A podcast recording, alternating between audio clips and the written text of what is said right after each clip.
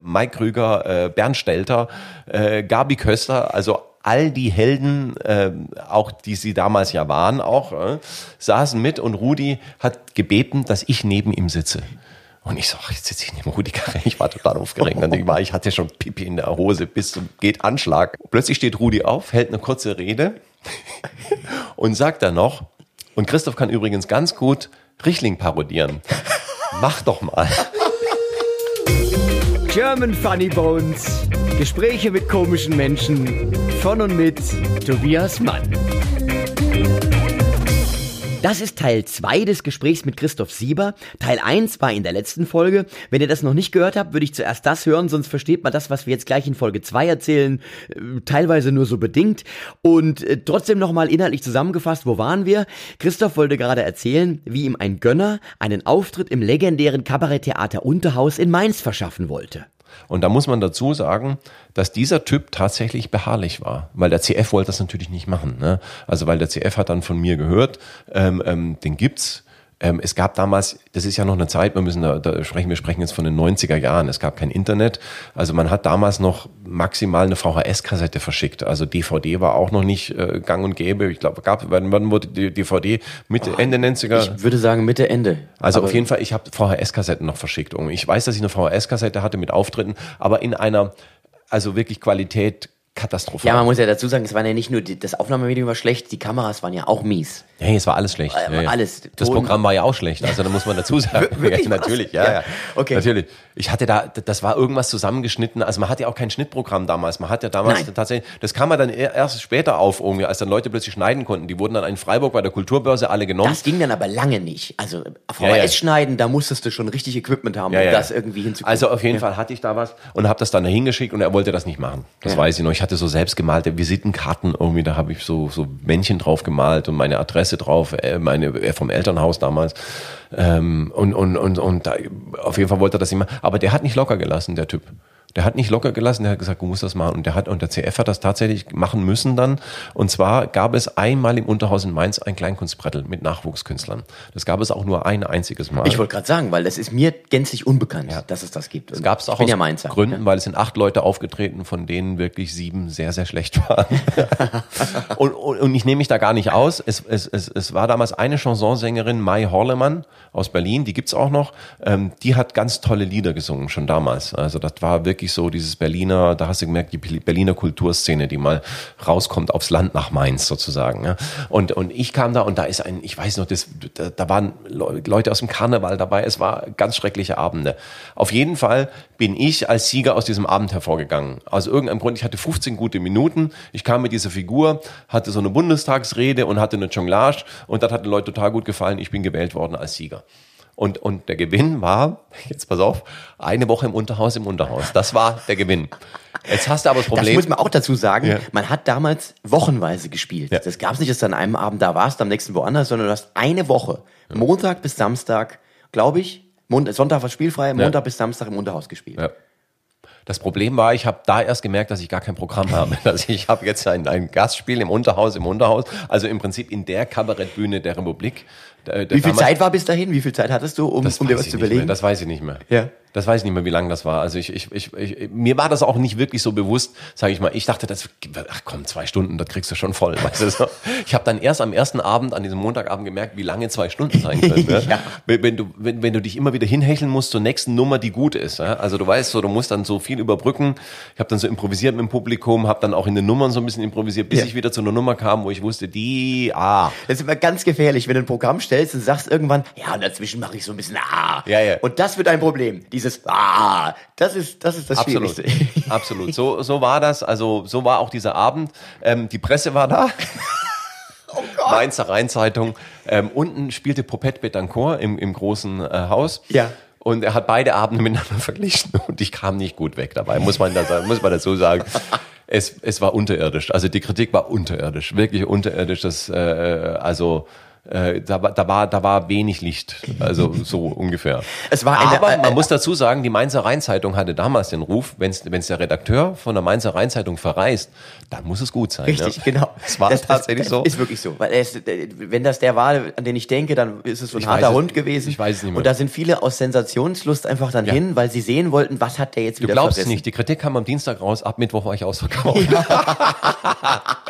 und dann gab es auch tatsächlich gegen Wochenende, ähm, hatte ich so ein bisschen auch dran gearbeitet an den Nummern. Ich hatte tagsüber ja Zeit, die ich mir vorher nie genommen hatte und habe tatsächlich so ein bisschen dran gearbeitet. Und das Programm wurde tatsächlich Richtung Samstag sogar, ähm, in, in Ansätzen sogar war da was da. Und dann kam dazu, dass mein heutiger Agent äh, da drin saß. Der Jörg, Der Jörg Jörg. Der war verpflichtet worden vom CF irgendwie, äh, weil, aus welchem Grund auch immer. Und der saß da drin und, und hat damals gesagt, ruf mich doch mal an, ähm, da können wir mal was machen. So. Und, und so ist das dann gekommen. Also da an dem Abend habe ich im Prinzip sowohl das Unterhaus ähm, ähm, ähm, begeistert, in Anführungsstrichen. Ich habe dann ewig nicht mehr im Unterhaus gespielt, weil der, dieser Auftritt ist mir noch lange nachgehangen natürlich. irgendwie. Aber ähm, ähm, da war, war ich zum ersten Mal im Unterhaus. Ich konnte auch auf meine Visitenkarten schreiben, äh, im Unterhaus in Mainz gespielt. Irgendwie. Was damals noch, muss man wirklich sagen, das war eine Referenz. Also, Absolut, Äh, ja. also wenn du im Unterhaus in Mainz, da wusstest du, das ist kein Scheiß. Ne? Ja. Ähm, Hast du da auch für dich in dem Moment angenommen, ich bin Kabarettist? Nee. Nee, ich wusste das, also ich, ich wusste schon auch, dass, dass dass ich gerne politische Sachen mache und dass mich das mehr interessiert als nur die lustigen Sachen. Aber das hat auch noch zwei Programme gedauert, bis ich eigentlich wirklich gemerkt habe, dass ich jetzt auch wirklich mich, mich als politischer Kabarettist bezeichnen kann. Ähm, weil damals waren noch viele lustige Nummern, da habe ich so Sport am Schluss gemacht und ähm, Du hast eine Boris Becker Nummer. Boris Becker Parodie hatte Das ich drin. ganz groß. Da war ich mit dir mal bei mit Nightwash auf Tour, da hast du die gespielt. Das war eine Zeitlupe von Ja, Boris Becker, die du da gespielt hast. Und die Leute haben sich äh, äh, Das vor war damals. Das war damals, ja, das war damals sensationell, weil das gab's eigentlich. Es ga- gab so Physical Comedy gab's in Deutschland kaum oder ganz wenig. Das war ja der Grund, warum ich damals so sieben Tage, sieben Köpfe ge- gekommen bin. Das Hättest ist ja auch nicht einer, gesagt, mein- einer ich- meiner Tiefpunkte meiner Karriere. Du, du wolltest ja auch die Tiefpunkte Genau, ansprechen. weil das wäre jetzt genau dieser Bereich, wo das wunderbar hinpasst. Der heißt nämlich Bombing, was ja der englische Begriff dafür ist, wenn ein Auftritt komplett in die Hose geht. Hm. Und hättest du nicht das gesagt, hätte ich dich darauf angesprochen, weil du die Geschichte schon mal erzählt hast und die ist großartig. Und Rudi Carell, das Die- war eine Begegnung, die du hattest und die war schwierig. Na, die Geschichte ist in mehrfacher Hinsicht wirklich ein, ein Tiefpunkt äh, gewesen. Also erst ging das damit los, dass Rudi Carell anrief bei mir auf meinem Handy. Ich hatte damals ein Handy, ich weiß nicht, es war am Ende der 90er, Anfang der 2000er Jahre muss das gewesen sein. Ähm, und da rief er an, ich war im Auto unterwegs und er rief, ist Rudi, hallo. Ja, und ich sage, ja, wer ist da? Äh, ich dachte, es ist ein Kollege, der ihn halt parodiert, "Hier ist Rudi, ist hier. Und ich so, nee, ich wollte gerne, ist Rudi. Und dann habe ich aufgelegt. Ja. Also ich habe dann einfach auf den, schnell auf den Button, weil ich dachte, äh, verarschen lasse ich mich hier nicht. Und dann hatte ich aber genau diese eine Minute Zeit zu überlegen, wenn es jetzt tatsächlich Rudi Carell war. Ja.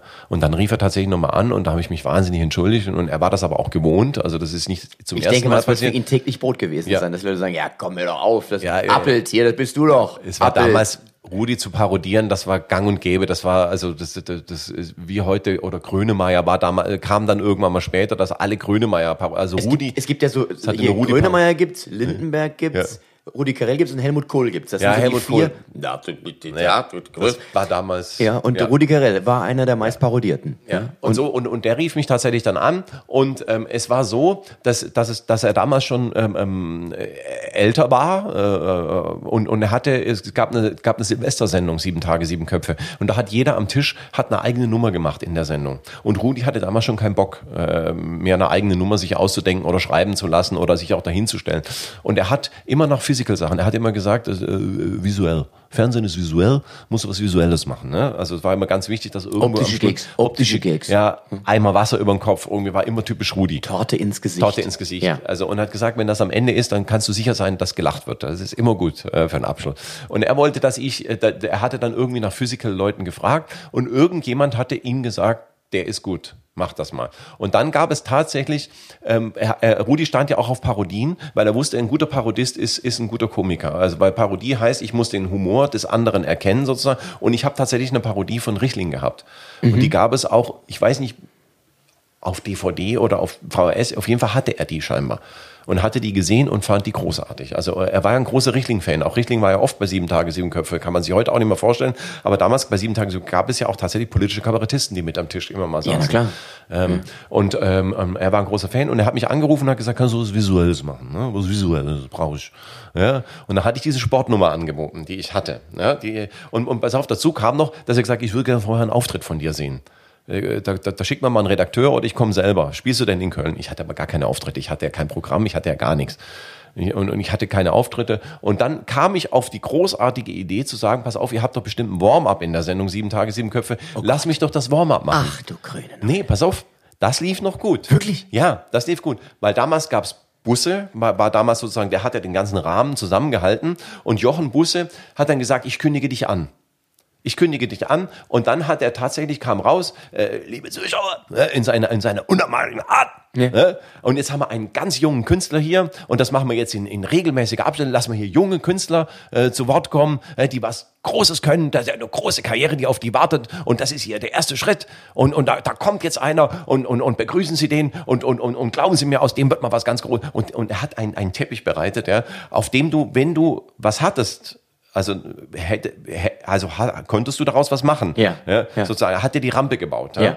Und hat gesagt, hier ist Christoph Sieber. Und ich ging da raus und ich wurde gefeiert schon äh, von dem Publikum in diesem Warm-up als der kommende Star der Comedy-Szene tatsächlich. Und ich habe dann da, äh, ich weiß gar nicht mehr was, ob ich da auch die Sportnummer gemacht habe. Auf jeden Fall habe ich da fünf, sechs Minuten gehabt und danach bin ich vom, vom Ding runtergegangen und die Leute haben getobt. Die haben echt getobt. Und, und das weiß, war das Warm-up? Das oder? war das Warm-up von, von der sieben Tage, sieben Köpfe-Sendung. Okay. Ja. Ähm, ähm, irgendwann im, im Oktober oder so. Und, die Silvestersendung wurde dann im Dezember aufgezeichnet. Ja. Und, und ich ging hinter die Bühne und, und gesagt, und Rudi kam und sagt, die Leute lieben dich. Die lieben dich. Äh, andere Brille. Äh, ich, ich hatte irgendeine Brille auf, du brauchst eine andere Brille. Äh, aber aus irgendeinem Grund hat er gesagt, visuell müssen wir da noch was machen. So, und dann, dann wurde ich engagiert für diese sieben Tage, sieben Köpfe-Sendung, Silvestersendung hieß es, äh, äh kannst du drei Minuten zum Thema Wintersport. Das passt gut zum Ding, äh, Wintersport. So, dann kam dazu, dass ich mit meinem Kostüm kam und sie gesagt haben, das ist nicht das Richtige. Ähm, pass auf, wir haben hier was aus dem Fundus. Jetzt hatten die so eine, so eine hautenge silberne Hose. Ich so, so eine Skispringer. So eine Skispringerhose. Hose, ja. ja. Und hatten mir noch ein Stirnband. Ähm, ähm, mit, mit, ich weiß nicht, was da drauf stand irgendwie und, und, und, und oben so eine Skibrille noch oben drauf. Also ja. die, die war dann in den Haaren drin sozusagen, so eine Skibrille. Ähm, und, und, und so, so ein Rollkragenpulli, äh, wo sie so, so Kunstschnee drauf gemacht hatten noch. So sollte ich rauskommen. Das war schon mal eine Scheißidee, weil ich kam schon mal raus als, als weiß ich, wie äh, Frau Holle verschnitt oder weiß ich was. Ja, so. so, und dann kam noch dazu, dass Rudi sich auch keine Gedanken gemacht hatte über die Anmoderation, wie er jetzt ankündigt, weil es war ja für, auch für das Publikum eine totale Überraschung im Saal, weil, weil es kam jeder ähm, ähm, vom Schreibtisch und hat auf dem Stand-up-Position dann was gemacht und jetzt kam plötzlich Rudi und der sollte ja auch auf das Stand und er hat gesagt, jetzt kommt ein junger Künstler, der kennt sich mit Wintersport aus, hier ist Christoph Sieber. Das heißt also, die Leute haben erwartet, Karel geht jetzt selber ja. hin und macht was, ja. sind enttäuscht worden der geht ja gar nicht selber. Und du bist noch sehr knapp angesagt worden. So bewusst war es mir jetzt gar nicht, aber jetzt wird es mir noch bewusster, warum es so schief ging. Dazu kam, dass ich nur drei Minuten hatte. Also wirklich abgesteckte drei Minuten. Du ist weißt, eine katastrophale Länge. Drei, drei Minuten, Minuten, im Fernsehen ist eine katastrophale Länge. Das heißt, die klatschen erstmal 30 Sekunden, weil am Anfang ja. glauben sie noch, das ist gut, was der macht. Genau. Ich kam da raus mit meinem Outfit, sah schon mal scheiße du aus. Du musst Zeit haben, um zu erklären, was du überhaupt willst. Das ja. sind nochmal die nächsten 30 Sekunden weg. Ja. Und dann hast du im Prinzip noch Zeit, irgendwas aufzubauen. Also dass ich musste diesen Wintersport ja aufbauen. Irgendwie. Ja. So. Und es war tatsächlich so, meine damalige Freundin saß im Publikum und ich habe diese Nummer gemacht und ging weg. Der Applaus war mau. Ja, er war mau. Und eine Frau sagte zu ihrem Mann nebendran, der wahre der war eigentlich ganz gut. Ja, aber die Leute haben gar nicht Zeit gehabt, das mitzukriegen. Ja? Also, dass das ganz gut war. So, jetzt pass auf. Aber wenn du denkst, das war die größte Demütigung, nein, nein, die ging dann erst los. Ja? Rudi ist ja auch eine Sau gewesen. Ja? So, und er dachte jetzt mal gucken, was in dem jungen Mann steckt irgendwie. Es war Rudis Geburtstag an dem Tag oder wurde nachgefeiert. Auf jeden Fall sind wir ins Hotel, ins Maritimhotel hier in Köln. Da residierte ja Rudi. Mit dem Auftritt in den Knochen bist du dann zur Feier? Mit dem Auftritt in den Knochen ja. bin ich zu dieser Feier hin. Ja. Es waren alle eingeladen, sowohl äh, RTL-Redakteure als auch das komplette Team am Tisch. Also äh, Mike Krüger, äh, Bernd Stelter, äh, Gabi Köster, also all die Helden, äh, auch die sie damals ja waren, auch äh, saßen mit und Rudi hat gebeten, dass ich neben ihm sitze. Und ich so, ach, jetzt sitze ich in dem Rudi-Karre. Ich war total aufgeregt. Und ich, war, ich hatte schon Pipi in der Hose bis zum geht Anschlag. Ja. Und ich saß neben Rudi und, und, und pass auf, jetzt kommt das Allerbeste. Plötzlich steht Rudi auf, hält eine kurze Rede und sagt dann noch, und Christoph kann übrigens ganz gut Richling parodieren. Mach doch mal. Das heißt, alle saßen im Rund. Ich hatte keine Nummer vorbereitet. Ich hatte keinen Text. Ja? Ich hatte nichts. Ich hatte ja nicht mal einen Gedanken, den ich mir hätte vorher machen können. Was erzählst du jetzt? Ja? Das heißt, ich habe Richtling parodiert.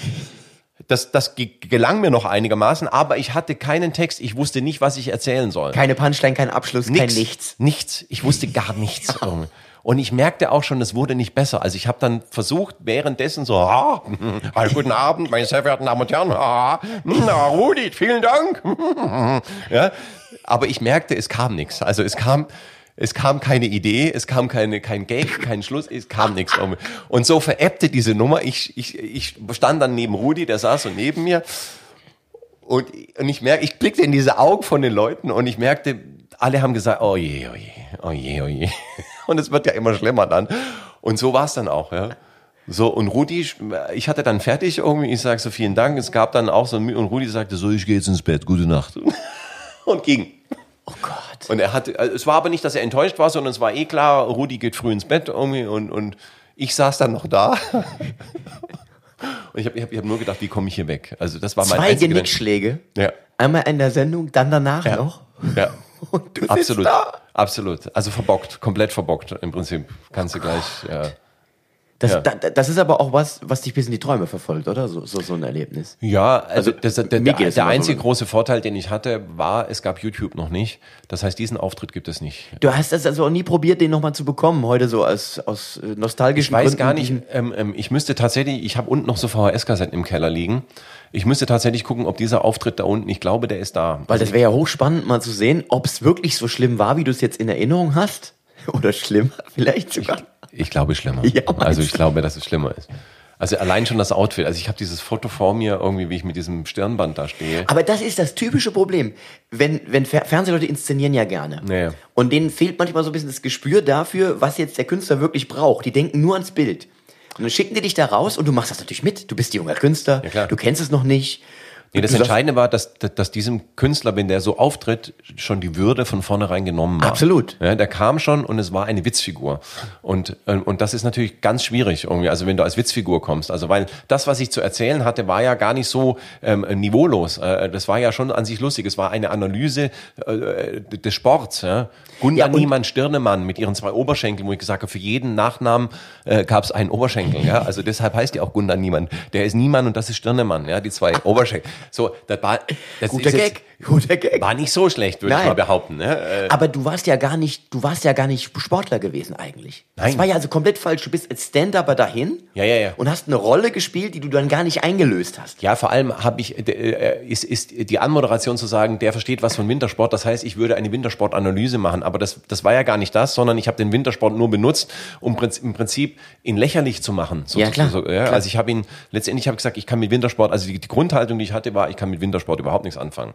Also Äh, widersprichst du sogar der Ansage in dem Moment. Ja, noch. natürlich, auch, das kam auch noch dazu. Aber das war damals, heute würde ich natürlich sagen, äh, vielen Dank, Rudi, für die tolle Ankündigung, aber ist natürlich komplett falsch. Ja, klar. Also ich habe mit Wintersport überhaupt, ich habe keine Ahnung. Ja, also ich, ich rätsel das, ich sehe das am Fernsehen immer. Die Bobfahrer, haben Sie schon mal Bob gesehen? Ne? Also, und schon wäre ich drin in der Nummer und hätte im Prinzip die Moderation. Aber damals natürlich, ich war aufgeregt bis in die, in die Ding. Ich war froh, dass ich da irgendwie meinen Text konnte. Ja, also das war, das war schon so, ja.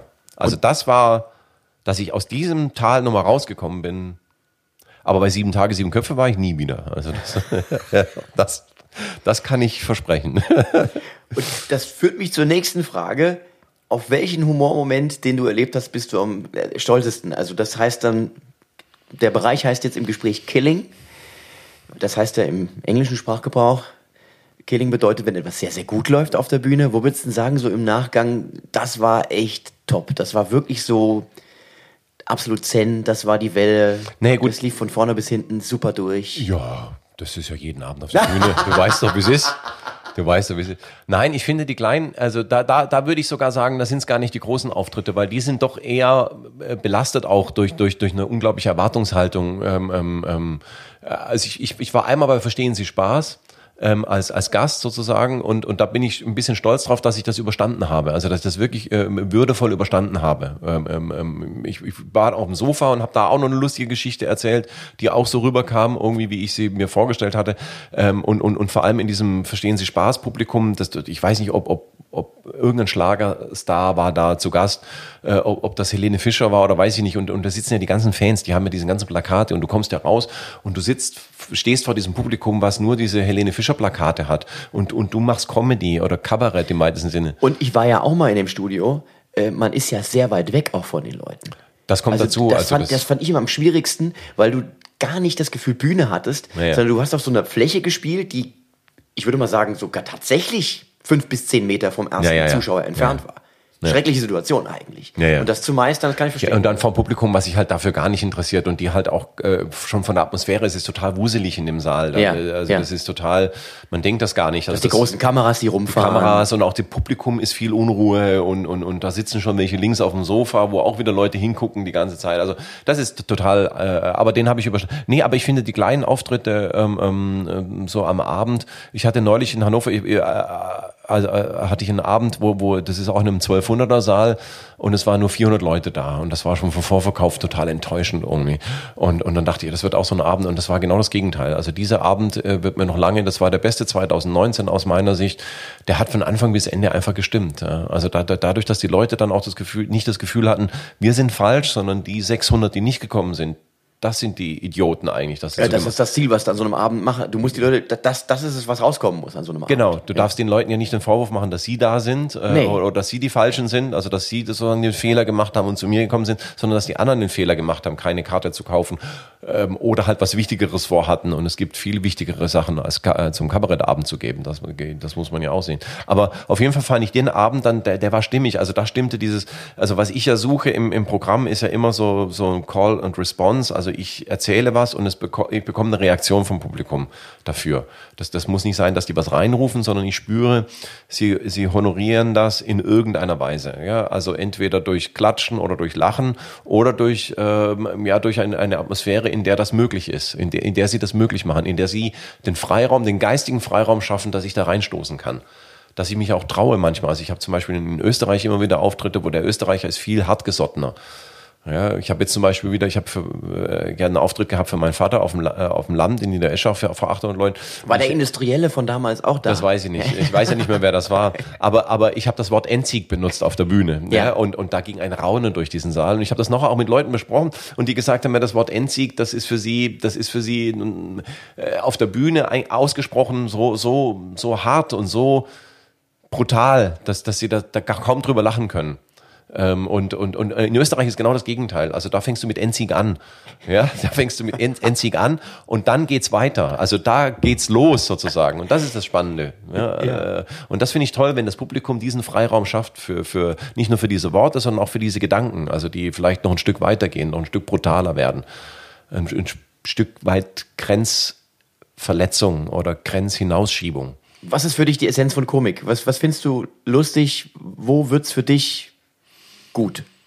Ich habe das, ja, ich habe das am Anfang schon mal gesagt. Also ich, ich an der Grenze zur Tragik. Also ich glaube, wenn, wenn diese Grenze zur Tragik gegeben ist, dann finde ich es spannend. Ich, finde, ich finde, dann kriegt es für mich eine Tiefe und und und dass die Pointe im Prinzip eine ich sage immer, also für mich ist ja Humor Erlösung äh, ein Stück weit. Also es ist eine Erlösung vom Alltag, es ist Erlösung von den großen Problemen, vielleicht auch ein- eine, eine Erlösung von der Hoffnungslosigkeit. Und es ist eine Katharsis. Also man, man kann mit Humor manche Dinge einfach besser ertragen.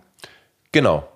Genau. Und sie, und, und, und, und sie macht einen im Prinzip wieder zum Akteur. Also ich werde zum Akteur. Ich bin nicht der Passive, der sozusagen alles erträgt, was die Politik macht oder was der Alltag macht oder was gesellschaftlichen Wandel ausmacht, sondern ich werde zum Akteur, indem ich darüber lache. Ja? Also indem ich sozusagen mich darüber stelle, ein Stück weit auch. Und auf mich auch hinabschaue. Auf mich als kleiner Mensch, kleines Würstchen in diesem ganzen äh, Gewusel von, von Weltall oder, oder Größe der Welt letztendlich, äh, werde ich zum Akteur wieder. Äh, und ich kann mich darüber erheben. Äh, und erheben nicht im negativen Sinne, dass ich arrogant werde, sondern indem ich aus mir rausschlüpfe und sozusagen, das ist ja im, im besten Fall für mich Humor, dass ich auf mich selbst herabblicken kann und sagen kann, wie kleinlich ist denn diese Wut oder wie kleinlich ist denn diese Haltung, die du da eingenommen hast, ja, oder wie kleinlich ist denn, oder wie klein ist das Problem eigentlich im, im großen Ganzen ja, was ich jetzt gerade habe. Ja.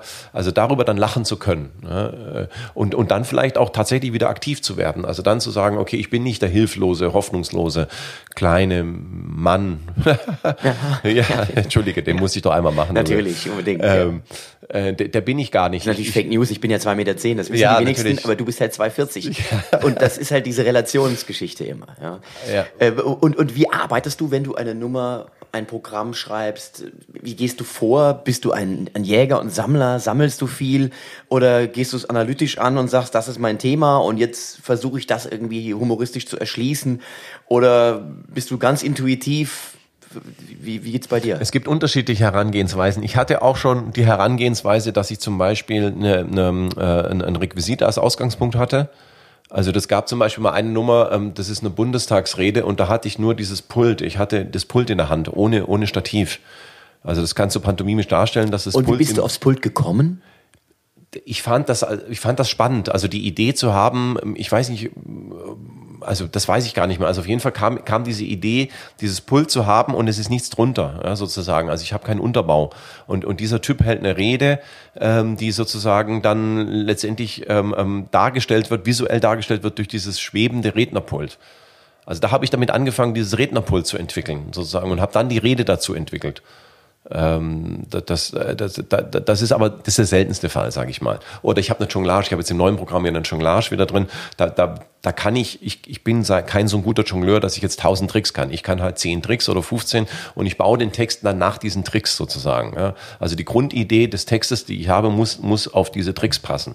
Sonst funktioniert es am Ende nicht. Ja.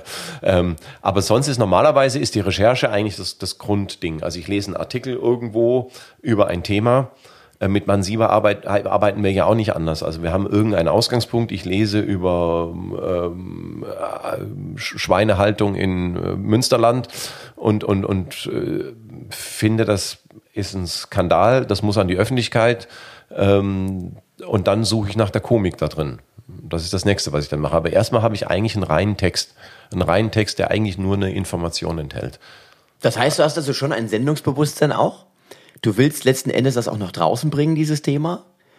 Und das, was ich ja immer finde, ist, du kannst es mit Humor viel besser transportieren. Die Leute sind offener, die hören dann eher zu, sind eher bereit, sich auch auf ein Thema einzulassen, wenn das Ganze mit einem gewissen Unterhaltungswert transportiert wird und nicht einfach nur die nackten Fakten präsentiert wird. Ja, und vor allem, wenn es halt im Gegensatz zu einem, einem, einem, äh, einer ganz ernsten Nummer steht. Also sozusagen, wenn ich, wenn ich, äh, was mich in dem Programm ja immer interessiert hat, ist sozusagen eine Achterbahnfahrt sozusagen. Ich habe total Nummern, die einfach banal sind auch, also die, die einfach nur lustig sind die, die, das ist ja einfach humoristischen Ansatz haben und dann aber eine Nummer, die einen aufklärerischen Ansatz hat. Und ich glaube, in dem Gegenspiel zueinander treffe ich die Leute, weil, weil sie öffnen sich im Humor und natürlich nutze ich diese Öffnung, um genau da reinzustechen. Dann Ein bisschen sozusagen. fies fast. Das ist fies, natürlich ja? ist das fies. Aber ich glaube natürlich, dass, dass, dass, dass diese Zeiten das auch brauchen. Also ich glaube, ähm, ich habe mich in dem Programm ja auch immer weiter radikalisiert, behaupte ich jetzt mal. Ne?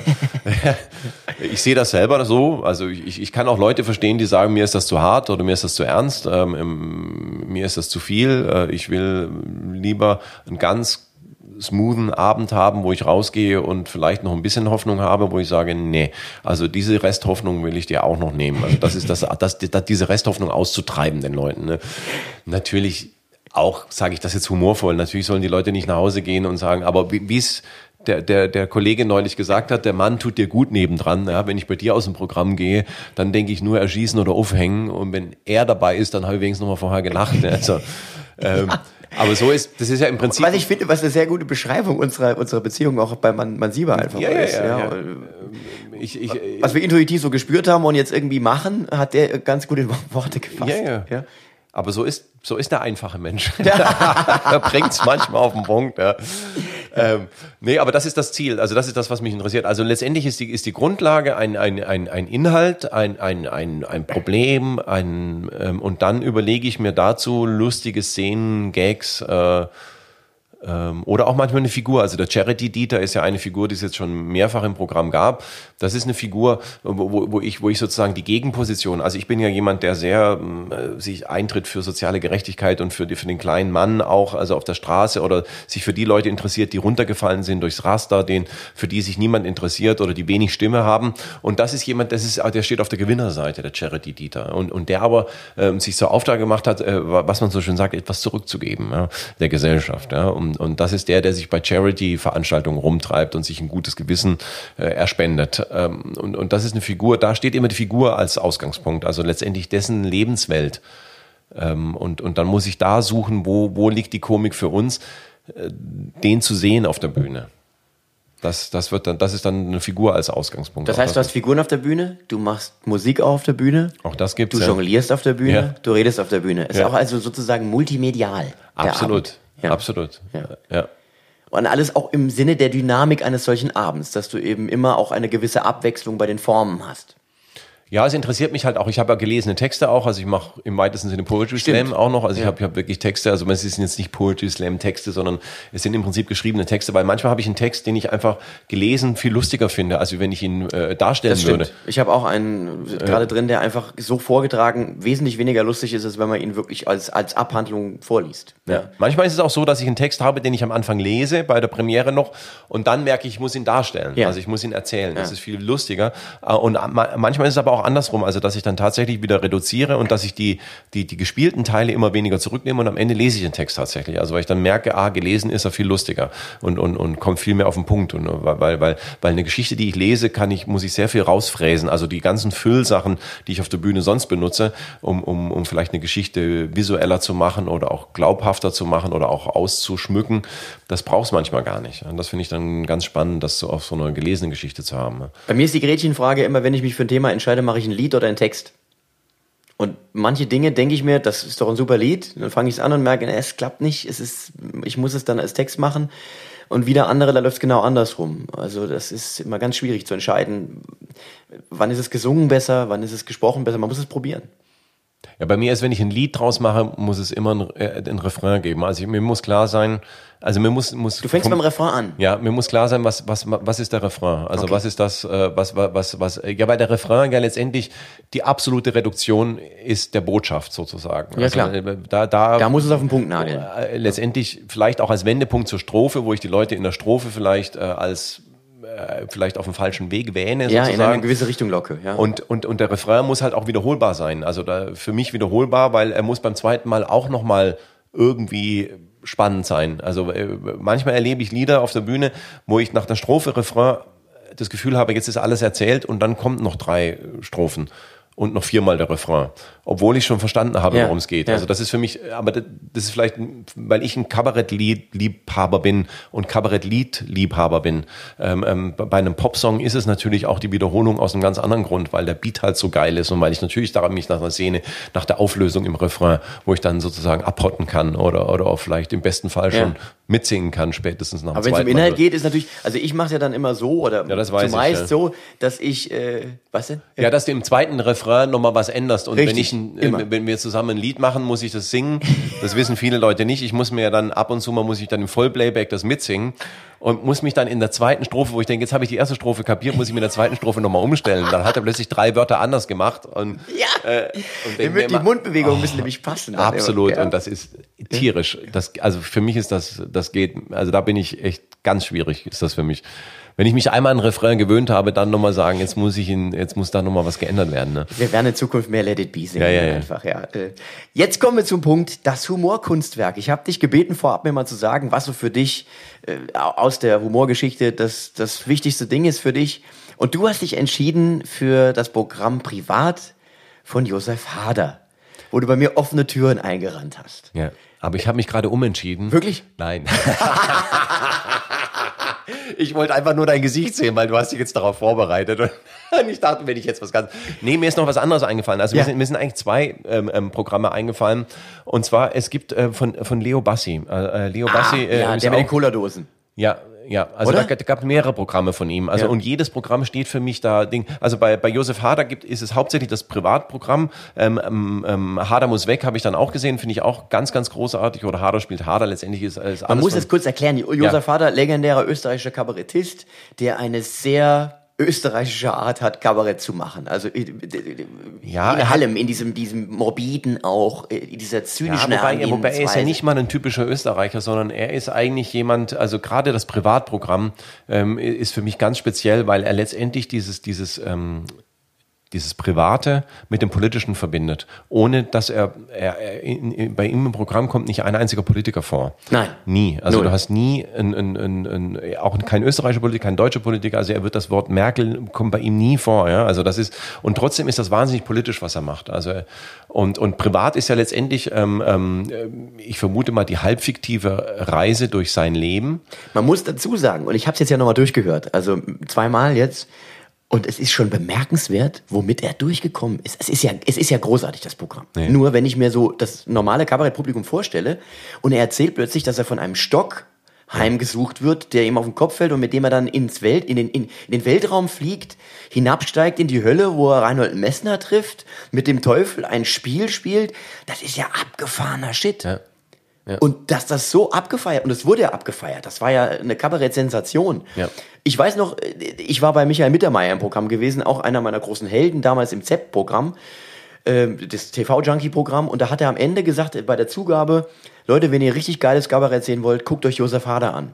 Und daraufhin bin ich in Mainz im Frankfurter Hof zu Josef Hader zu, ins Privatprogramm. Ja. War erstmal total geflasht, anderthalb Stunden. Und ich so, ey, was der da auf der Bühne gemacht hat, das ist Hammer. Ich wollte schon aufspringen und da war Pause. Anderthalb Stunden. Und dann hat Josef Hader noch mal eine Stunde Lieder gespielt. Also es war dann, die zweite Hälfte war musikalischer Mhm. ja, gewesen. Und das hat mich umgehauen, das Programm damals. Was der machen konnte. Und wie du sagst, diese ganzen Dinge, wo er das Politische einfließen lässt, die, die gesellschaftlichen Verhältnisse, da geht's ja auch viel ums Land, wie man da drauf war. Und Religion kommt sehr viel vor. Ja, ja. Und äh, die Kritik wird also nicht dick aufgetragen, sondern sie schwingt so mit. Und das ist eigentlich die ganz große Kunst. Und dabei noch so abgefahrene Geschichten zu erzählen. Hm. Hammer. Nee, fand ich auch. Also das hat mich damals, ich weiß gar nicht, wie ich auf den gekommen bin, aber ich habe den in Herne gesehen, in so einem Foyer hat er da gespielt. irgendwie. Und ich werde auch den, den Schlussmoment nie vergessen, ähm, weil, weil er ja die Menschen so an die Grenzen führt, auch immer wieder ähm, in, ihrer Denkweise auch rauszubrechen. Und er hat darum gebeten am Schluss, dass die Leute, Leute nicht klatschen am Schluss, sondern dass ähm, äh, wie, wie die äh, ähm, äh, Gehörlosen das machen, und zwar ähm, mit den Händen zu, zu, zu wackeln So, zu wink- so ja, so, genau. so, so, so zu wackeln. Also das, das, das, und das hat er neulich irgendwo erzählt, dass, dass er das neulich irgendwo gesehen hätte und dass er das so fantastisch fände. Und wenn er jetzt gleich von der Bühne geht, ähm, dass das alle machen würden, das würde ihn wahnsinnig berühren. Das fände er ganz toll. Und dann sagt er, tschüss, das war's von mir. Und die Leute, du glaubst es nicht, oder? Ja, und das ist ja genau das, was er möchte. Also das, Ja. äh, ja. Und ich habe ihn lachend abgehen sehen, ne, wo ich gedacht habe, er hat genau das erreicht, was er wollte, dass die Leute eigentlich sich selber ertappt haben, wie sie in ihren äh, Strukturen gefangen sind und in, ihrem, in ihren Handlungen auch und dass sie da nicht raus können. Ne. Hast du ihn mal getroffen? Ja, ja, ja. Ich habe den in der Spätschicht, habe ich den gehabt, ähm, als Gast auch. Und ich habe ihn auch so getroffen hier in Köln äh, mal. Äh, ähm, Susanne Buhr ist ja äh, seine Managerin, Manager- seine deutsche Manager Managerin. Genau, ja. Und äh, die Susanne kenne ich ja auch gut. Und dann saßen wir schon ab und zu mal auch nach, nach seinen Vorstellungen. Ich habe ihn dann hier nochmal, genau, ich habe das Hader muss weg gesehen, hier in, in Köln in der Comedia noch, in der alten Comedia noch. Was auch fantastisch ist, weil es diese, diese grandiose Anfangssituation hat. Es äh, ist, muss man auch dazu sagen, kein gewöhnliches Kabarettprogramm, sondern auch das erstmal verstörend. Man geht zu Josef Hader und erwartet äh, ein Ja. klassisches Kabarettprogramm, Ja. aber es ist ein Ein-Mann-Stück, ein kabarettistisches Ein-Mann-Stück, wo er wo er nach fünf Minuten stirbt. Also man genau, muss dazu sagen, es ist eine Tarantino-hafte Geschichte, Ja. die er da erzählt. Und die Anfangssequenz, die du aber meinst, Ja. ist, dass er einen technischen Defekt am Mikrofon simuliert ja. und dann hinter Und das ist aber glaubhaft für die Leute. Ja, Also er kommt auf wirklich, die Bühne mit so wirklich. einem Mikro umhängen und er sagt, wir haben ein Problem und er geht jetzt nochmal in die Garderobe und sie versuchen das jetzt hinzukriegen. Und der Techniker rennt dann auch hinten vom Mischpult am, am Publikum vorbei in die Garderobe. Man sieht den dahin rennen und äh, dann, dann hat er blöderweise, wie man denkt, vergessen das Mikrofon auszumachen. Ja, ja. Und er sitzt mit dem Techniker in der Garderobe und fragt ihn, was ist denn heute wieder los? Irgendwie ist das Mischpult kaputt? Irgendwie. Und dann hörst du aber die ganze Zeit, und das ist ja das Spannende an dieser Ding, dass du die ganze Zeit hörst. Ja. ja so, die ganze Zeit hörst du das und du denkst immer, was ist denn da los? Was machen die dann hinten?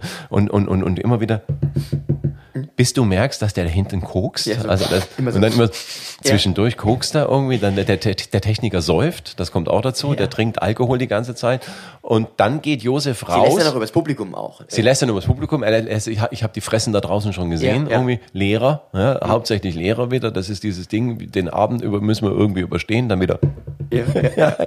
Und, und dann geht er raus im Prinzip. Ähm, äh, oder sagt, äh, Na, bevor er das, das, das, das Beste ist doch am Schluss, wo er sagt, und weißt du, wer das größte Arschloch in der Ja, Kabarettszene ist? ja. Weißt du, wer das größte Arschloch ist? Sag mal, kann sein, dass mein Mikrofon an ist? Und dann ist es vorbei. Kommt da raus und fängt an. ja, Ja. ja. Hammer, Hammer. Das, nee, warum, warum brennt denn da ein Licht hier? Ist, ist, ist, ja, irgendwas hat er noch mit dem Licht. Ja, Das ja, sagt, genau. Ist, ist, ist, sag mal, ist der Ton noch auf? Ja. Ist der, der, der, scheiße, der Ton ist auf. ja, ja, genau. Und dann geht er im Prinzip raus, weil er noch neue Batterien holen will. Und dann geht er doch raus und dann kommt er auf die Bühne im Prinzip, die komplett im Nebel liegt. Und dann geht er raus und, und dann trifft er jemanden beim, beim Batterien holen für sein Mikro. Trifft er jemanden, der sagt, das ist Josef, ist das das Josef? Josef, du bist der Größte. Und dann, äh, ähm, ich weiß gar nicht, es kommt zum Streit und der Genau. erschlägt Aber den er, Josef. er ist auch immer er selber. Also er, ist ein Einmann. Er, er spielt immer sich selber, genau. Und der andere erzählt ihm noch, wie toll privat das Programm war. Ist schon Ja. geil, irgendwie. Ist doch geil, irgendwie. Das Privatprogramm, das war. Und dann erzählt er ihm noch äh, zehn Minuten die eigenen Gags, irgendwie, Ja. der Typ irgendwie. Und, und schlecht, erzählt sich die eigenen ja, Gags schlecht, Ja. so, so wie sie nicht funktionieren. Ja, genau, genau. Und dann erschlägt er den Josef. Und der Josef liegt dann da. Auf einer Bank, meine ich, hätte Ja, ich ja, ja. irgendwie Kopf. Ja. Und, dann, und das ganze Stück über, was er spielt, spielt er andere Figuren. Also er als Josef Hader kommt überhaupt nicht mehr vor. Und die fragen sich die ganze Zeit, was liegt denn hier? Das ist ein Stück vom Hirn vom Josef Hader. Das liegt noch in der Mitte irgendwie. Ja, so. Also äh, lange Rede, kurzer Sinn, das lohnt sich auf jeden Fall. Und Leo Bassi lohnt sich für mich aus einem anderen äh, Grunde. Den habe ich zum ersten Mal gesehen auf der Kulturbörse in Freiburg. Mhm. Ähm, für die, die die Szene nicht kennen, es gibt eine Kulturbörse, wo sich die Künstler Das ist der Viehmarkt für Künstler. Ja, der Viehmarkt, der da Kuhmarkt Muss man sich die, sozusagen. die Also- Zähne putzen Ja. und dann wird das Gebiss untersucht. Und Da, da, da, kommt man auf die Bühne und man spielt vor Veranstaltern. Äh, deutschlandweit Schlimm. kommen alle hin. Schlimm, schlimm, schlimm. Und man muss dann da, hat man zehn Minuten, Viertelstunde und darf dann seine Kunst darbieten. Und man hat dann einen Stand. Es gibt dann wie auf der Messe Stände und die Agentur hat dann einen Stand. Und nach deinem Auftritt ist die Frage, wer kommt an deinen Stand und will das haben, das Genau. Produkt, Genau, das Programm, genau. was du gerade dargeboten hast. Ne? Ja. Und das kann so oder so ausgehen, das Fallbeil. Ne? Es gab auch schon welche, bei denen sind dann Auftritte abgesagt worden, weil der Auftritt auf der Kulturbörse nicht gut lief. Das kann dir also wirklich auch die Karriere erstmal verhageln. Man muss dazu Jahre. sagen, dass da niemand Normales drin sitzt oder ganz wenige Na, das ist normale Zuschauer. Da sitzen Veranstalter drin. Agenten, Veranstalter, Ja. was auch immer. Ja. Und die haben alle keinen Bock, also das kommt ja auch noch dazu. Die haben alle keine Lust, die haben alle schon alles Lange gesehen. Tage. Die haben lange Tage, haben gesoffen am Abend vorher. Ja. Ich, ich habe da morgens um elf damals gespielt, kann mich erinnern. Die waren alle noch komplett versoffen irgendwie, weil abends wird da richtig getrunken irgendwie. Ähm, so, also auf jeden Fall, lange Rede, kurzer Sinn. Ich, ich, ich war dann als Gast da, ich hatte noch gar keinen Auftritt. Äh, äh, meine Agentur hat den Stand, aber ich bin dann hin.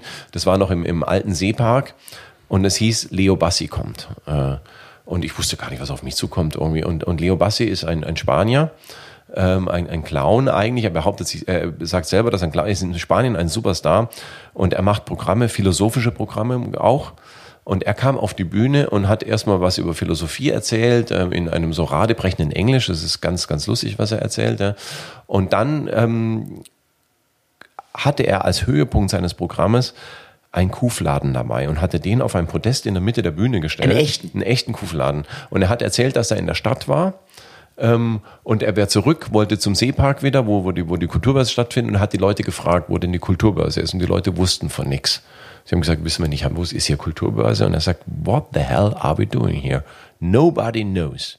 Nobody knows what we are doing here. And now that's for the shit we are doing here. Und er hat diese, äh, diesen, diesen ähm, äh, Kuhfladen in der Mitte, hat gesagt, den hat er gefunden auf dem, auf dem Herweg. Ist natürlich alles erfunden, aber egal. Da, da wäre eine Kuhwiese gewesen, da wäre er vorbei, hat diesen Kuhfladen mitgebracht und er steckt da vier China-Böller rein in diesen Kuhfladen. Der Veranstalter, ich sehe den hinten rumrennen, wie sie hinten versucht haben, den Vorhang notdürftig mit so Planen abzudecken. Die erste Reihe hat, hat plötzlich so Planen bekommen und, und, und du denkst, das macht er nicht, das macht er nicht und er macht es. Er steckt diese China-Böller da rein, zündet das an und dieser Kuhfladen explodiert auf der Bühne. Es ist ein riesen. Es, es rennen alle durcheinander. Es stinkt bestialisch. And that's for the shit we are doing here. Good night. So. Und, der, äh, äh, ähm, und, und dann äh, habe ich den wieder gesehen. Äh, und dann, da, das ist das zweite große Programm, was ich gesehen habe zum 11. September. Und zwar, da ist mir zum ersten Mal aufgegangen, wie man mit Terror umgehen kann. Ähm, dass es eine humoristische Art gibt. Und das war relativ schnell nach dem 11. September. Mit, mit der ähm, Sprengstoffweste ja. aus Cola-Dosen. Ja. Aber, aber eigentlich ist die Grundgeschichte, die er hat, ähm, ähm, ähm die, die, die Geschichte fängt an, dass er sagt, äh, ob, ob alle wissen, was er am 11. September, und er sagt, am 11. September äh, 2001 saß ich in einer kleinen Bar in Rio de Janeiro. Und and I was sitting there and I, I, I, was, I was a small TV mhm. at the wall and I saw the towers falling down. And I was happy. Und, und alle im Publikum sitzen da, hat er gerade gesagt, I was happy? Yes, yes, I was happy. Yes, I was happy because I tell you, I tell you now why I hate the Americans. Ja, und der ganze erste Teil ging nur darum, zu erzählen, warum er die Amerikaner hasst. Und was sie in der Welt angerichtet haben. Er erzählt eine Geschichte von einem Golfresort, was in der Wüste entsteht, ähm, irgendwo in Afrika. Ähm, da ist er öfter untergekommen und die haben dann einen Golfplatz gebaut und die Leute, die zum Wasser holen gehen, mussten um diesen Golfplatz drum rumgehen. Das heißt, der, der, der Weg dieser Frauen hauptsächlich zum, zum Wasserloch hat sich um eine halbe Stunde verlängert. Also die gingen jeden Tag, er sah das vom Hotelzimmer aus. Diese Geschichte erzählt er. Ja, und er erzählt, er kann diese Wut der Leute verstehen. Er kann verstehen, warum die, warum die wütend auf den Westen sind. Ne? Und das erzählt er den ganzen ersten Teil. Und das ist wahnsinnig dramatisch. Und, und, und äh, das endet dann mit dieser Cola-Dosen-Nummer im Prinzip. Aber löst er das denn auch aus? Weil ich meine, Terror ja, er, zu begrüßen auf der Bühne, das würde er ja so nicht. Ja, er, er, er löst das auf eine ganz eigene Art. Zum Beispiel, was er macht, ist, dass er einen Golfball auf die Bühne stellt und einen Golfschläger hat äh, das ist bei dieser Golfgeschichte, die er da erzählt. Ja. Und, und er sagt, er wird jetzt diesen Ball ins Publikum schießen und er glaubt fest daran, dass er den richtigen trifft. das ist sein, der Glaube, den er hat, dass okay. der Humor immer den richtigen trifft. Und er holt aus und du denkst, mein Gott, und er hat, hat heimlich, hat er diesen Golfball durch ein Ei ersetzt. Und das heißt, er spritzt halt dann tausend Eier ins Publikum. Rohe Eier natürlich.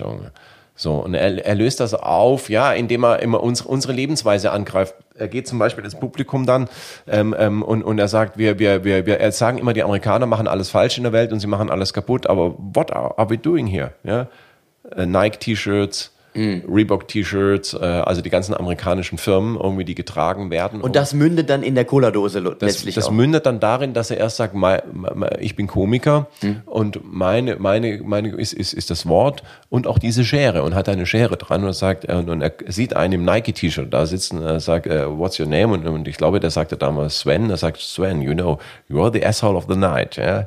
You're wearing a Nike-T-Shirt und er schneidet ihm das Nike-Symbol aus dem T-Shirt raus als Symbol sozusagen der, der okay. Ablösung von den Gedanken, die wir eigentlich brauchen oder von auch unserer Lebensweise. Also, dass wir nicht einerseits sagen können, die Amerikaner sind für so vieles Unrecht verantwortlich, auf der anderen Seite unterstützen wir diese ganzen Firmen. Und es ändert dann mit der Cola-Dosennummer, indem er im Prinzip sagt, ja, das ist der Terror, der in den es in der Welt auch gibt.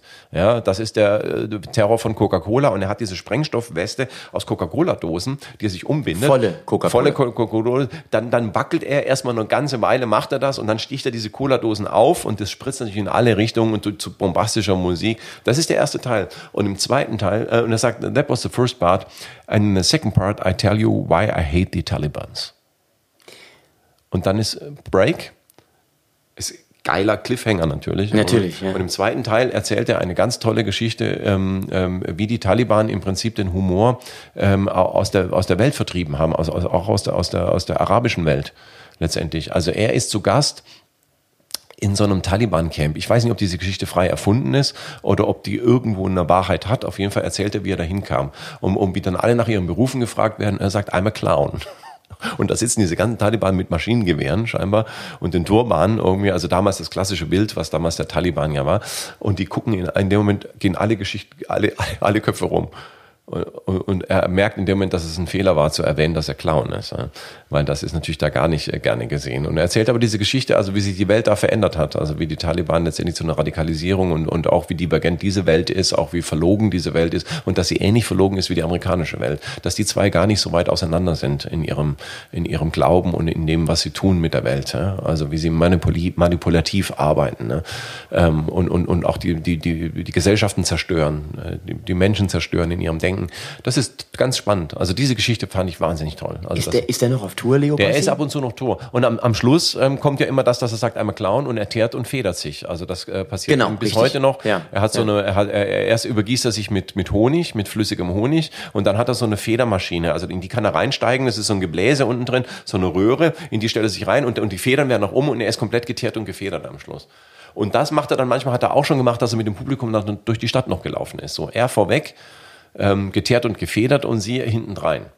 Äh, hat er auch schon gemacht. also ist- komplette Performance-Kunst auch noch mit ja, dabei. Ja, mit, mit einem philosophischen Ansatz und wirklich ganz, ganz toll. Also sehr lustig. Also das, das sind die zwei Programme, ähm, die ich gesehen habe, wo ich wusste, dass, dass äh, es gibt auf der Bühne was, was, ja, was berührt, was einen verändert auch, äh, wo du rausgehst und wo du völlig verunsichert bist, auch, auch künstlerisch verunsichert bist, wo du selber denkst, das, was ich mache, ist so profan, ach man, ein paar Witze machen irgendwie. Ich will, ich will auch mehr an die Grenzen gehen und wo du dann anfängst zu sagen, wo kann ich das oder wo ist meine Art, das zu machen. Und das finde ich ganz spannend. Also das, äh, da, da, da, das, da habe ich viel mitgenommen. Worüber hast du zuletzt gelacht? Ja. Ich habe über eine Frau äh, gelacht. Also das ist eine, eine äh, ich, lach, ich lache sehr viel über den Alltag auch und es war die DB Lounge in Stuttgart. Ja. Ich hatte Aufenthalt und ähm, Ein Ort der Komik auch immer. Ja. Immer wieder. also die Unfreiwillige die, die Komik. das nicht kennen, wenn, wenn du öfter Bahn fährst, dann hast du eine Bahncard, äh, kriegst du so ein Upgrade und du kannst in diese Lounge reingehen. Da gibt's Was erstmal super klingt. Ja. Wenn du dann aber reingehst, denkst du dir, naja. Ja gut, aber es ist immerhin an einem Bahnhof ein trockenes Örtchen, Das was geheizt ist, wo, wo du auf Pipi, sogar Pipi machen kannst, ohne dass du bezahlen In musst. Das- Frankfurt übrigens am Hauptbahnhof gibt's Mäuse in der TB-Lounge. Ja, ja, ja die, die ist gerade gesperrt in Frankfurt. Möglicherweise, Also weil die Mäuse immer größer geworden nicht. sind. aber in Stuttgart natürlich alles super. Ja. Nee, Ja. ähm, ich kam da rein und da musst du immer diese Karte durchziehen. Da sitzt, eine, sitzt so, eine, so ein, eine Rezeptionistin im weitesten Sinne, sitzt da und die kontrolliert, wer reingeht und wer rausgeht. Und, und ich hatte mich gerade eingecheckt und eine Frau kam hinter mir rein, völlig aufgeregt, rannte an ihr vorbei und die Rezeptionistin sagte noch zu ihr, äh, kann ich Ihnen helfen? Und sagte, ich suche meinen Mann. Und sie fragte ihn, wie sieht er denn aus? Er hat eine Jacke an. Und das war das Ende ihrer Beschreibung ihres Mannes. Er hat eine Jacke Stell dir an. mal vor, der Phantombildzeichner sitzt Ja. vor dir. Beschreiben Sie mal. Ja, so eine Jacke halt, so mit so einem Reißverschluss. Also in dem Moment, in dem Moment geht bei mir natürlich meine ganze Fantasie los. Sie wusste noch die Jacke, die es ihm rausgelegt hat, aber wie er aussieht, Nee. das weiß sie nicht mehr. Aber sie Das wusste noch. einzige unterscheidbare Element Ich habe ihm doch ist die grüne Jacke heute Morgen Die rausgelegt. grüne, Ja, die grüne, dass ich ihn erkenne. Ja, das habe ich heute Morgen. Also wirklich, das war wirklich, und das war auch das Ende. Sie, sie, für sie war das völlig klar. Er hat eine Jacke an mit mir. Da, da, da muss sie sehr lachen.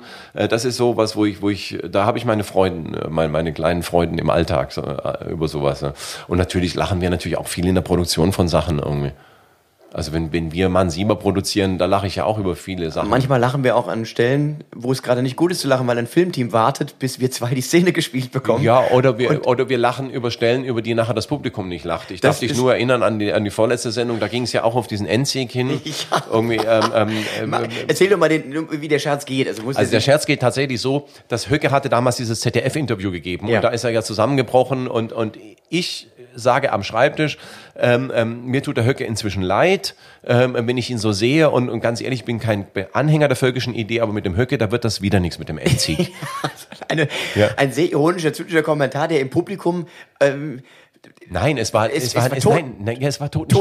Totenstille. Also, Also, und wir hatten so, kam unbenutzt zurück. Wir- Also wir, wir haben ja auch dann zwei Autoren, die im, im, im Team mitarbeiten und, und als ich den sozusagen vorgetragen habe als Idee, wurde sehr gelacht. Also es haben Ja. alle gesagt, das ist ein super Gag, den müssen wir unbedingt machen. Und ich freute mich schon die ganze Er Sendung. war ja sogar in der Diskussion gestrichen zu werden, nicht weil zur Art, sondern weil wir aus Zeitgründen. Ja. Und ich, ich habe auch gesagt, ey, den musst du machen, das ist doch total. Ja. Und wir sind alle dahin gerannt. Wir sind hingerannt auf diese Stelle in der Sendung Ja. zu, unter dem Wissen, das muss jetzt die Hütte. Ja, und man muss dazu sagen, dass das Publikum äh, vor Ort schon schon äh, schwierig war, sage ich mal. Ja, wir haben schon gemerkt, der Abend läuft jetzt nicht gerade so bombastisch, wie wir es auch schon hatten. Ja. Und dann dachte ich, aber spätestens dann haben wir sie doch. Ja. Also spätestens beim Endsieg. Und es ist dann wirklich, so, du freust dich dann schon den ganzen Abend, es geht dahin, irgendwie dann dann hast du da, dann dann spreche ich schon den Text, schon die Worte, bereite das schon vor, äh, Völk, äh, völkische Idee, äh, Höcke Endsieg. Es war so, so wie jetzt. es war so, wie es war wirklich, also und das ist dann so, da, das ist mir ein absolutes Rätsel. Also es ist mir ein absolutes Und vor allem ich, es wäre dann so mein Job gewesen, das irgendwie aufzufangen. Nur, wie fängst du sowas auf? Nein. Ich glaube, wir haben einfach weitergemacht. Du warst ja selber geschockt. Ich war, ich war total, ich war vom Donner gerührt. Ja. Das sind so Momente, wo du denkst, jetzt stehst du schon so lange auf der Bühne, Ja. es passiert ja nicht mehr sowas. Doch, es passiert immer wieder. Ja, ja. Aber das ist dann, also das, da geht's ja um, um dieses Unverstandensein ähm, auch. Manchmal, ähm, äh, manchmal denkt man sich was aus und denkt, es ist eine Hammerpointe. Das ist, das ist der absolute Hammer irgendwie. Und du merkst, bei den Leuten löst das nichts aus. Es löst bei ihnen nichts aus. Also es ist emotional für sie völlig, als hättest du jetzt irgendwie gesagt, äh, im Winter ist kalt. Äh, da passiert gar nichts. Und, und manchmal hast du ja auch das Gegenteil dann. Du hast einen Satz, den du so lapidar nebenher formulierst und plötzlich merkst du, wie, wie dieser Satz ähm, ja irgendwas auslöst bei den Leuten. Total. Und, und, und, und du merkst, ah ja, das ist ja die Pointe eigentlich. Und das ist aber auch etwas, was dir immer wieder passieren kann. Ich habe das Gefühl, da wird man immer wieder überrascht vom Publikum, von sich selbst, von dem, was ja gut, da das passiert. ist ja das Spannende. Am Ende ist ja das Spannende auch am Beruf, dass letztendlich jeder Abend anders ist. Also wenn ich wüsste, dass der Abend genauso läuft, wie er gestern gelaufen ist, äh, dies, dieses, dieses Prickeln bleibt ja ein Stück weit. Dieses Prickeln bleibt ja immer am Abend. Wie läuft's? Also wie gut läuft's auch? Ähm, ähm, manchmal, du kriegst natürlich irgendwann eine Sicherheit. Du weißt, der Abend kommt schon durch. Das Programm ist ja nicht schlecht. Also es hat 50 Mal funktioniert, warum soll es beim 51. Mal plötzlich nicht funktionieren? Also so daneben kann ich ja nicht liegen. Also es kann dann nur irgendwie sein, dass der Abend halt äh, nicht gut läuft, aber trotzdem immer noch nicht unter ein gewisses Niveau fällt. Ja. Ja. Aber trotzdem gibt es natürlich immer wieder Überraschungen, ne? die, die, die plötzlich dann zwischendurch mal kommen. Äh, und das kann ja alles möglich sein, ein Tonausfall, ein Lichtausfall. Äh, äh, und, und da wird es ja dann spannend. Also das, das, äh, inzwischen liebe ich das ja, wenn was passiert. Ja. Die Top 3 der lustigsten Menschen der Welt. Darauf habe ich gar nichts. Hast du gar nichts? Nee, Nein? nee. Dann schneiden wir es. Also ich habe noch, ich habe noch die, also ähm, du hattest ja noch im Ding äh, sozusagen, die ich lustig fand irgendwie und und ähm, man, man muss da natürlich ähm, also Otto auf jeden Fall erwähnen. Ich finde Otto ist einer derer, die uns, glaube ich, alle, der uns alle geprägt hat ein Stück weit. Ja. Ähm, weil Otto war der erste, den man im Fernsehen als Soloprogramm gesehen hat oder zumindest ich. ja. Ähm, das habe ich gesehen und das fand ich wahnsinnig lustig. Also ich fand den wahnsinnig gut. Das hat, also auch mit den ganzen Facetten und dem Visuellen und dann hält er mal ein Ding hoch und dann gi- gi- gibt's plötzlich eine Figur, die völlig crazy war. Dann gab's ja ein Buch, auch und das Buch war auch lustig. Otto, Also, das Buch war, äh, habe hab ich von vor, vorwärts, rückwärts, seitwärts auswendig gekonnt, durchgelesen. Also, das war schon jemanden, das, das hat mich damals wahnsinnig, also da habe ich gedacht, einmal sowas zu machen, wie der das macht auf der Bühne, lustig zu sein und, und äh, ja, das war, war großartig, das war großartig. Also, aber lustigste Menschen, nee, also dass ich jetzt wirklich Leute wirklich richtig lustig finde, also es gibt natürlich welche, die ich immer lustig finde und die ich immer gerne sehe, ja. Aber jetzt zu sagen, ah, das ist der lustigste, es kommt ja immer noch mal einer um die Ecke, der noch lustiger ist. Ja.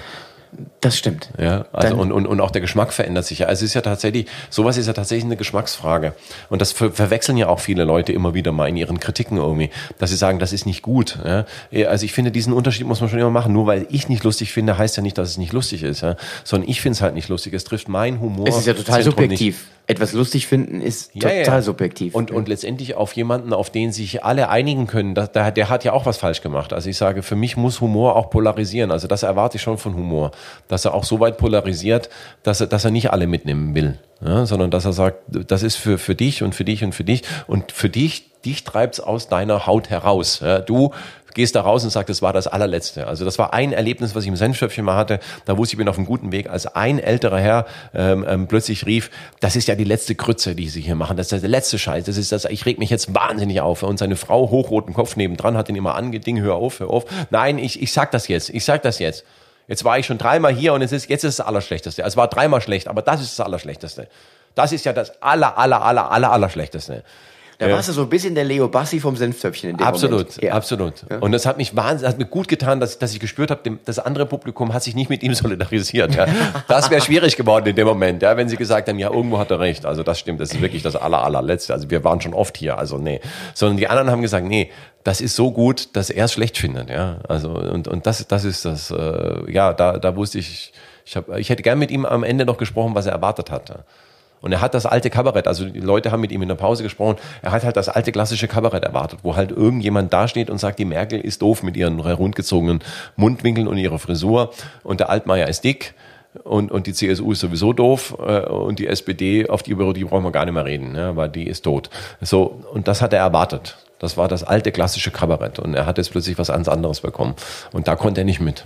Am Schluss eine Frage, die dich auch irre freuen wird, weil ich dich gut kenne. Ja. Dein Lieblingswitz. Ach, ja, weil ich nur einen kenne. Weil ich ja nur einen, also ja, komm, hau raus, ich höre ihn immer wieder gern. Man muss das, Ja, man muss dazu sagen, dass ich wirklich, ich bin ein ganz schlechter, also ich habe, äh, einer meiner ersten Auftritte war tatsächlich einen Witz nachzuerzählen. Also das, das hatte, kennst du den noch? den kenne ich noch, ja. Ja, dann stell den noch ans Ende. Der- Nee, nee, nee, der, Nein. Ist, der, ist, der ist eigentlich eklig, der ist ziemlich eklig. Also es ist, ähm, ich weiß gar nicht mehr, ich weiß nur noch eigentlich die, die Pointe. Also es, es ging darum, äh, genau, einer musste kacken. der musste ganz dringend kacken, genau. Und der, und, und, und der, der, der macht das und, und, und, ähm, ähm, und in dem Moment kommt ein Schutzmann um die Ecke. Und, und er legt seinen Hut einfach drauf. Äh, und, und, und der Schutzmann kommt und, und, und sagt, was ist denn hier los? Und er sagt, na, ich habe meinen Wellensittich gerade eingefangen. Der, der ist weggeflogen, ich habe ihn gerade eingefangen. Ja. Ja, und der Schutzmann sagt, ja, ich warte, ja, ich habe den Sohn gerade losgeschickt mit dem Käfig. Der kommt gleich und dann äh, machen wir den äh, Ding. Und ich kann jetzt den Hut natürlich nicht hochheben, weil sonst fliegt der Vogel davon. Und der Schutzmann sagt, ich warte mit ihnen, ja, bis, bis der Sohn da ist. Irgendwie nicht, dass da noch was passiert. Irgendwie. Und dann warten sie da und warten sie da und dann sagt er, sagt er, sagt er irgendwann, ich weiß, weiß gar nicht, wo der Sohn bleibt. Irgendwie. Ich habe den doch schon losgeschickt vor fünf Minuten. Irgendwie. Und dann hat der Schutzmann gesagt, pass auf, wir machen es jetzt so. Sie heben den Hut ein bisschen an und ich pack einfach drunter und pack mir den, den, den, den Vogel. Ja, also okay, machen wir das. Und hebt den Vogel an und er packt runter und, und, und er sagt, und haben Sie ihn? Ja, aber schon verdrückt. also, das war dieser alte Witz, den ich früher konnte, und den habe ich nachgespielt. Auf der, auf der Bühne hatte ich den mal. Also, das war aber wirklich noch zu Karnevalszeiten. Ja. Nee, aber den Hauptwitz, den ich eigentlich erzähle, es gibt nur einen einzigen Witz, das ist ein alter jüdischer Witz, und das ist halt ein älteres Ehepaar kommt zum Anwalt und sagt, wir wollen uns scheiden lassen. Ja, und die sind beide schon über 90 und der Anwalt fragt, ja, warum kommen sie denn jetzt erst? Ja, wir wollten warten, bis die Kinder tot sind. Christoph, ich danke dir für das Gespräch. Ja, mal wieder polarisiert. Tschüss. Das war German Funny Bones, Gespräche mit komischen Menschen.